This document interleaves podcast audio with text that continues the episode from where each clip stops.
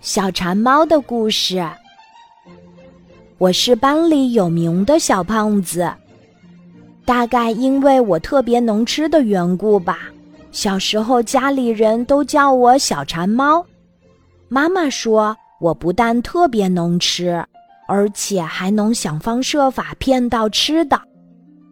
四岁那年夏天的一个下午，天热极了。妈妈带着我上街买了一个圆圆的大西瓜。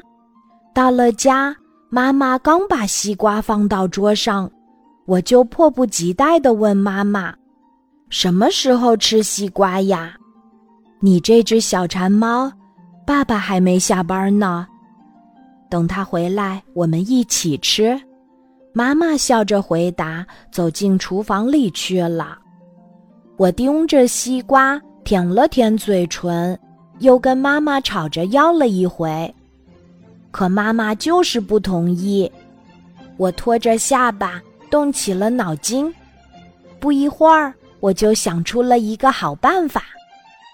那个时候我个子矮，没桌子高，于是我悄悄地把椅子移进桌子，又小心翼翼地爬上去，爬到桌上，用小手。把西瓜轻轻一推，西瓜慢慢的向桌边滚动了。这时，我赶忙跳下椅子，并大声叫起来：“妈妈，西瓜要滚下来了！”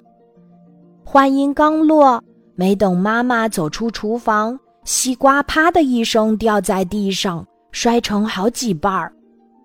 妈妈捡起西瓜，一边埋怨道：“哎呀！”好好的，怎么会滚下来呢？真可惜。他见西瓜已经摔开，于是叫我赶快吃掉几块儿。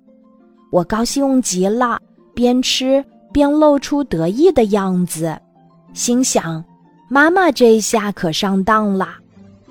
我偷偷的朝妈妈瞥了一眼，她也没发现什么破绽，于是。我咧开嘴笑了，你笑什么呀？妈妈好奇地问。妈妈，这西瓜又凉又甜，可真好吃。我调皮地回答。其实我心里最明白了。长大后回想起来，真觉得好笑呀。那天妈妈其实什么都知道，只是她没说出来而已。哎。我真是个小馋猫。